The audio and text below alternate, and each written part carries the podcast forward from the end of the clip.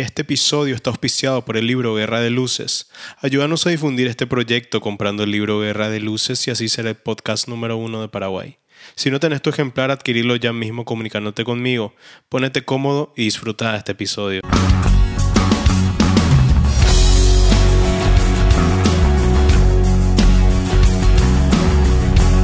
Esto es Memoria sin tinta en esta ocasión presentando un formato distinto para no caer en una monotonía eh, poder hacerles llegar a ustedes una forma que estaba pensando eh, a través de los monólogos, compartir un poco de mis experiencias, cosas que en el día a día voy atravesando, viendo. Entonces ustedes ya me podrán decir si se sienten a gusto, si se sienten cómodos, entonces les presento esto y espero que, que lo puedan recibir y ahí estaré sujeto siempre a, a críticas y a lo que ustedes estén dispuestos a, a decirme. Estaba leyendo un libro que se llama La cultura de las series. Es de Concepción Cascajosa Virino. Es un libro que empieza con uno de los discursos de Barack Obama allá por el 2014, diciendo que hay que dejar esas normativas laborales que parecen presididas de un capítulo de Mad Men. Esta referencia que hizo Obama en este discurso tuvo una, una gran repercusión, tanto es así que llegó a los 33 mil tweets por minuto. Y es increíble lo que una referencia a una serie pudo hacer en palabras de un presidente. Y esto me hace pensar eh, que bien podría Obama estar refiriéndose a, una cita de Martin Luther King o a una de las páginas de William Faulkner o Mark Twain, pero las series están teniendo ese impacto, este impacto cultural que va llenando los espacios, va consiguiendo eh, ser referencia en las personas. Y esto responde perfectamente a, a lo que las series tienden a decir a demostrar, a salir un poco de ese statu quo, a esa referencia rígida. Y justamente tiene esa ambigüedad que yo creo que presentan las series. Es una ambigüedad que responde a más de un público, porque no así como los casos de las películas, eh, esto puede bien tener eh, su fanaticada, que oscila siempre entre jóvenes o adultos, y eso lo hace algo más eh, ensanchado. Y es así que en los 70, por ejemplo, si contamos con uno de los antecedentes de lo que fueron las series, se puede hablar de las grabadoras Betamax, que allá en esa época había dicho que en algún tiempo iba a ser posible grabar los capítulos, porque en esa época existían los canales abiertos o de cables, e iban a poder grabarse tranquilamente los programas de televisión y reproducirlos eh, a gusto de los usuarios. Eso se cumple hoy perfectamente bien y lo estamos viendo. Las series definitivamente llegaron para quedarse y esto puede abarcar tanto desde un plasma, un televisor, a los dispositivos móviles. Eh, series que no se daban mucho o que al principio contaban con tan poco presupuesto, pero luego, como fueron nichos, llegaron a abarcar a cientos y cientos de personas. Tal es así, por ejemplo, el caso de Breaking Bad ya conoceremos que Walter White, el protagonista, era de, de uno de esos padres de familia, esposo, que fue diagnosticado de un cáncer y luego tuvo que entrar en negocios turbios para poder dejar algo a su familia, para que su familia luego no pase ni hambre ni frío. Eh, las series responden a esta inquietud que la sociedad atraviesa y pasa a ser más como el arte, como el arte siempre fue describiendo el fenómeno social, el entorno en donde éste se desarrollaba, se pudo ver en, en las primeras pinturas, en las cavernas hace 10.000 años atrás, en donde era el hombre luchando contra las bestias, contra los mamuts, etcétera, etcétera. Y hoy se puede decir bien que las series van tomando ese lugar en específico. Es así que todos podemos hoy observar este gran fenómeno que es eh, el juego del calamar, descrito precisamente por Dan Hyuk Hwang, y esta idea él ya lo llevaba en el 2008, eh, pero claro, lo fue presentando ya en esta época. En sus palabras, él decía que, que lo que él pretendía era hacer una crítica al sistema capitalista y a estos extremos que son capaces de llegar las personas para obtener eh, el bienestar suyo y el de su familia. Pero antes de poder entrar a esa crítica, eh, quisiera hablar de otro libro que estuve leyendo que se llama Homo Ludens, que es de Johann Huizinga.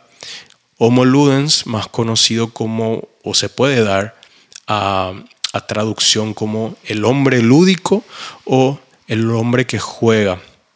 Lo que Johann Huizinga viene a exponer es que lo que es el juego antecede a la cultura, si se entiende a la cultura como esa interacción entre las personas, como esa asociación entre personas o esa sociedad formada por personas. Se puede ver en los instintos eh, más, más íntimos. Eh, el caso de un cachorro que juega con otro cachorro a morderse, pero no se muerden de forma violenta, a esos cachorros que juegan y saltan y corren y no precisamente de depredadores o porque su vida corre riesgo, sino que porque hay un instinto lúdico y en el ser humano se traduce ese instinto lúdico, ese juego. Esos juegos pueden hoy eh, ser más tangibles eh, en algo como el lenguaje, esto tan necesario y que nosotros lo usamos ahora mismo para comunicarnos, eh, que a la vez tiene componentes, el lenguaje tiene componentes como la metáfora. La metáfora reúne en sí eh, ciertas explicaciones que parten también de la poética y hacen mucho más ligero explicaciones. Entonces lo lúdico puede responder perfectamente a eso o también en el caso de los mitos. Los mitos, si vemos, son historias, son representaciones distorsionadas de la realidad, pero siempre con un tinte fantástico. Y este tinte fantástico a la vez, como los mitos, derivan en algo importante como los cultos. Y los cultos a la vez dieron su paso al derecho, a las leyes, al arte, a la ciencia. Entonces, lo lúdico está siempre ligado intrínsecamente al hombre. El hombre encuentra siempre un sentido lúdico para manifestar cosas que le es imposible manifestarlo de otra forma. Entonces ahí responde perfectamente lo lúdico. Es así que yo entiendo que en el juego del calamar hay otras cosas que lo lúdico lo puede explicar perfectamente bien. Si asociamos el juego con otros aspectos o otras películas incluso como Saw, que recordarán de este señor que está pasando, le habrían detectado un tumor en el cerebro y él hace que sus víctimas tengan que pasar por juegos eh, insertos en en distintos escenarios para que al fin ellos, eh, de forma curiosa o paradójica, tengan que valorar más su vida. Esto es así. Y al final el mensaje central es qué están haciendo con su vida, lo que este protagonista, antagonista al mismo tiempo, pero que tiene una intención buena, entre paréntesis, es que hace que esa gente que estaba siendo infiel a sus esposos o, a sus esposas que estaban despilfarrando dinero, vean que la vida vale por sí sola y, y esta es más que suficiente. Así, otra película que me hace referencia es Escape Room, sin salida, en donde hay una empresa llamada Minos que mete a una serie de gente que, que, tuvo una segunda oportunidad en la vida, que sufrieron accidentes o fueron salvados eh, de enfrentamientos o guerras, y los pone eh, en esta habitación porque al final al cabo son sobrevivientes. Eh, otra vez, el objetivo lúdico es la vida. La vida vale por sí sola. La vida es suficiente. Entonces, este hombre que juega, en este caso, tiene un objetivo preciso y es hacer que la gente valore su vida. Eh, en el caso del juego del calamar, Ji-Hoon, que es el personaje principal, eh, cae o más bien se enfrenta a un hombre que le propone un juego a cambio de plata. Después este hombre le ofrece algo más, una tarjeta como ya habrán visto en todos lados, que tiene símbolos, o sea, figuras como el, círculo, el cuadrado y el triángulo. No sé a qué orden responde de, izquierda a derecha o derecha a izquierda, pero, pero es así. Se enfrenta a Ji-Hoon o va más bien eh, a una isla, y esto sin hacer spoiler, en donde la gente con quien está, que están en su misma condición, adeudadas, pasando por cosas y que necesitan plata, eh, van a tener que enfrentarse en una serie de juegos de niños para eh, ver qué tanto están dispuestos a atravesar por esos juegos para conseguir el premio mayor. siempre a costa de qué? Siempre a costa de, de qué, quién, queda por el camino, digo bien, eh, quién sufre a costa de eso. En este caso es el prójimo siempre. Eh, hay un grupo de poder que se contenta con ver a esa gente atravesando por eso, pero e-, ellos creen que, bueno, que de, esa forma ellos pueden tener algo que, que, es mucho mejor que dejarlo simplemente al arbitrio de enfrentar su vida sin un peso, sin un centavo y es mucho mejor, o por lo menos eso es lo, que le, quieren dar a entender, de que es mucho mejor de que estén ahí adentro corriendo vida, o sea, corriendo eh, en contra de, o sea, por perder sus vidas, pero ¿a, qué costo? Por lo menos a un costo. Cuando si están afuera, eh, van a morir de todas formas y de hambre, pero van a morir.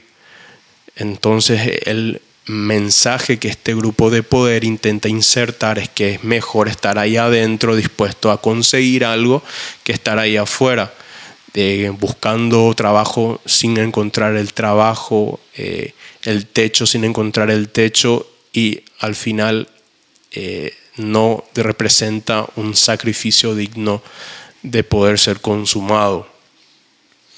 Esto es curioso porque eh, esa ostentación de ese grupo de poder me hace acordar mucho al Coliseo romano, en donde los emperadores estaban dispuestos a dar un espectáculo a su pueblo eh, por pan y circo. El pueblo quiere pan y circo, quiere espectáculo, quiere entretenimiento. Eh, al final, el Coliseo romano es una representación misma de estos juegos, de estos hombres que juegan y que juegan para ver si tienen suerte de, en los casos de los gladiadores, conseguir su libertad. El Coliseo romano fue construido por Vespasiano allá por el año 72 después de Cristo y finalizado finalmente por Tito, su hijo, en, en el año 80 a pesar de que Tito tuvo dos años aproximadamente de mandato, hizo como 100 días de juegos en donde eran reunidos todo tipo de juegos, habían fieras salvajes, eh, enfrentándose con gente o enfrentándose entre ellas. Eh, otra ocasión curiosa que fue el emperador Probo que puso a, a 100 leones, a 100 leopardos, 300 sirios, 300 eh, osos a enfrentarse entre sí en una arena. Algo que era totalmente atrayente y que tenía toda la promesa de ser algo divertidísimo. La naumaquia, que eran enfrentamientos navales representando los corintios contra los corfiotas, en donde el Coliseo romano, que también al principio era llamado Anfiteatro Flavio, se llenó de agua, el, Coliseo romano se llenó de agua para que se puedan enfrentar navalmente y hacer una representación como si fuera que se están enfrentando en alta mar. Cosas así hacen creer hasta qué punto el juego es algo fundamental en el ser humano, hasta qué punto se está dispuesto a llegar y cuáles son los precios o eh, el precio para correr eh, y a qué costo, obviamente. Esto retomando otra vez lo que decía el escritor y director de el juego del calamar, que, que era para enfrentar o cuáles eran los enfrentamientos de las personas en sí eh, ante esta sociedad capitalista eh, en donde la meritocracia supuestamente juega un papel fundamental donde existe la democracia de mercado, que es eh, que la persona o el que está dispuesto a satisfacer mejor las necesidades del usuario es eh, el que gana. Pero ¿qué pasa con aquellos que no reúnen esas condiciones?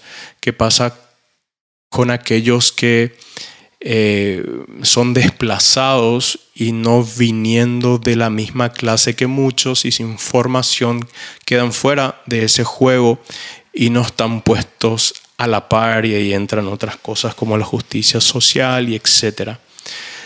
El juego del calamar eh, puede relacionarse también con esta película de Corea del Sur, Parasite, en donde ya esta trama reúne a una familia que se inserta y que empieza a trabajar para otra y bueno, después tiene sus, sus consecuencias y etcétera. Y creo que también responde a esa crítica del sistema capitalista, eh, que es lo que las series entonces nos están queriendo demostrar y hacer una radiografía de nuestro entorno en sí.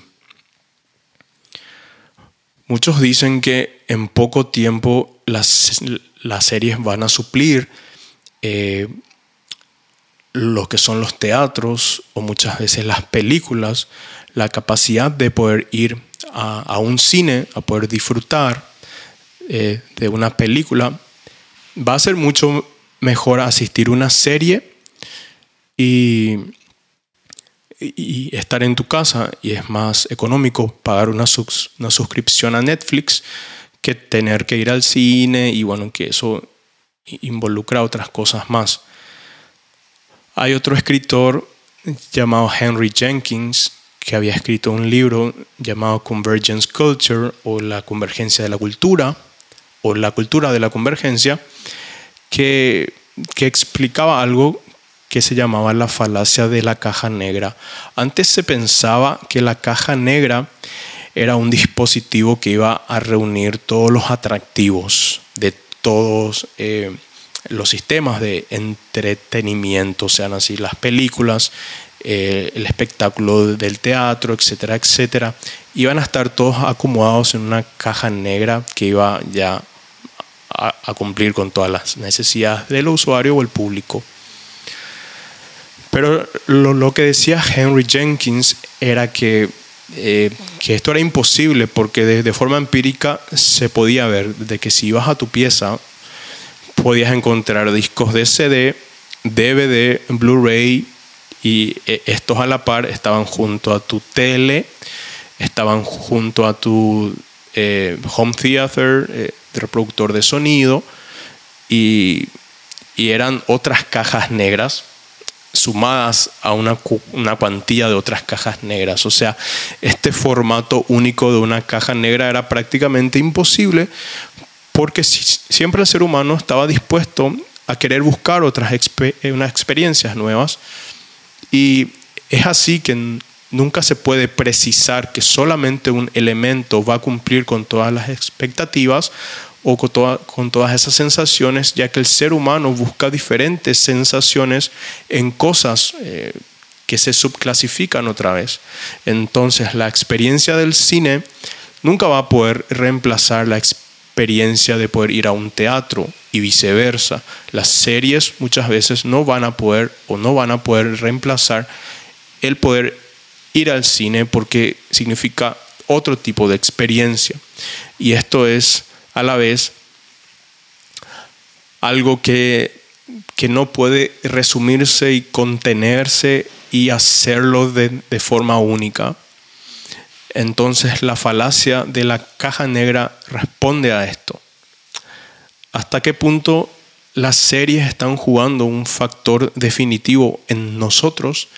Eso es algo que los vamos a seguir viendo conforme el paso del tiempo, pero ahora mismo eh, podemos decir que todo esto que estábamos hablando eh, corresponde a cosas que ocurren y que van a seguir ocurriendo. El juego del calamar me hace pensar, por ejemplo, en Jeffrey Epstein, una, uno también de los documentales que están en Netflix, y de su isla Tortura, donde hay un grupo de presión que aprovecha su situación de comodidad y ejerce algo punitivo o algo más bien de coerción, eh, con fines lúdicos, con fines de entretenimiento, para otra gente que no ostenta su misma posición social. Eh, es cierto de que existen grupos más poderosos y aprovechan esas migajas para poder repartir a gente que no tiene cómo poder defenderse. Esto así es el caso muchas veces. Y en este caso sí responde a, lo que el juego del calamar quiere describir y hacer entender en su mensaje. Hay grupos poderosos que siempre utilizarán su condición en contra de la ignorancia, en contra de, de esta posición inferior del pueblo, de la sociedad, que no puede poseer lo que ellos poseen. Era simplemente esto lo que quería compartir eh, y espero que haya sido de su agrado. Eh, voy a esperar todas las críticas y, claro, los comentarios. Así que si también te gustó, sería bueno desde que lo puedas estar ahí haciendo llegar a, a otra gente. Así que esto fue todo el episodio por hoy. Espero que te haya gustado y nos vemos próximamente. Muchas gracias.